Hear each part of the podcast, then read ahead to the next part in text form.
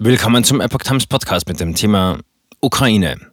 Zelensky attackiert Deutschland wegen russischer Ölkäufe. Ein Artikel von Epoch Times vom 15. April 2022. Der ukrainische Präsident Zelensky kritisiert Deutschland in Bezug auf die Blockade eines russischen Ölembargos. Währenddessen stuft die Ukraine Gräueltaten der russischen Armee offiziell als Völkermord ein. Der ukrainische Präsident Volodymyr Zelensky hat Deutschland wegen des weiteren Einkaufs von russischem Öl erneut scharf kritisiert. Deutschland sowie Ungarn hätten ein Embargo blockiert, sagte Zelensky der BBC in einem am Donnerstag ausgestrahlten Interviewausschnitt. Wir verstehen nicht, wie man mit Blut Geld verdienen kann. Leider ist es das, was einige Länder tun. Nun müsse mit diesen Ländern gesprochen werden, um deren Haltung zu ändern, sagte Zelensky sieben Wochen nach Beginn des russischen Angriffskriegs. Einige unserer Freunde und Partner verstehen, dass jetzt eine andere Zeit ist, dass es nicht länger um Geschäfte und Geld geht, dass es eine Frage des Überlebens ist, betonte der Staatschef. Er lobte die USA, Großbritannien und einige andere europäische Staaten für Waffenlieferungen, aber wir brauchen sie trotzdem früher, früher und schneller. Das Schlüsselwort lautet jetzt. Der ukrainische Außenminister Dmytro Kuleba forderte von Bundeskanzler Olaf Scholz eine schnelle Zusage für weitere deutsche Waffenlieferungen. Ich hoffe, dass Scholz eine positive Entscheidung fällt, sagte Kuleba den ARD-Tagesthemen. Argumente gegen eine Lieferung der geforderten Waffen seien nicht stichhaltig. Aus Sicht Kulebas hätte der Krieg vermieden werden können, wenn Deutschland früher Waffenlieferungen zugelassen hätte. Ukraine wirft Russland erneut Kriegsverbrechen vor. Dieser Tagen erwartete neue russische Offensive in der Ostukraine bereitet Zelensky Sorgen. Doch sind dort unsere kampfstärksten Einheiten konzentriert, versicherte er. Der Staatschef schloss zwar nicht aus, dass diese komplett vernichtet werden, sie können uns töten, aber sie werden auch sterben, betonte der 44-Jährige. Dennoch verstehe er bis heute nicht, warum die Russen sein Land angegriffen haben. Ich kann nicht verstehen, wofür. Ich kann nicht verstehen, warum sie gekommen sind. Zelensky warf Russland erneut schwere Kriegsverbrechen vor.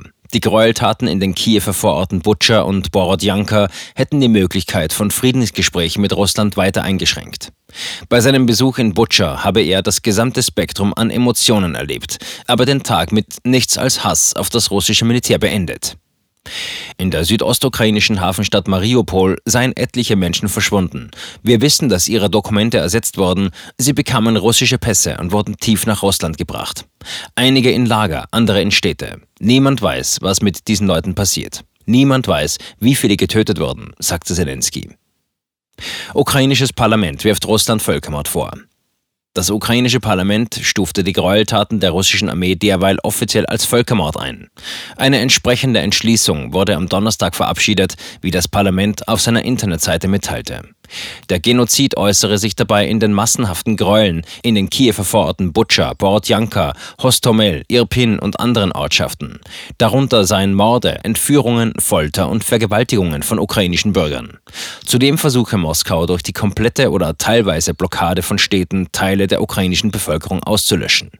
Der Kreml verhindere nicht zuletzt durch Zwangsdeportationen von Kindern und deren Adoption durch Russen, deren Selbstidentifikation als Ukrainer. Als weiteren Beleg führt die Entschließung die systematische Zerstörung der wirtschaftlichen Infrastruktur an.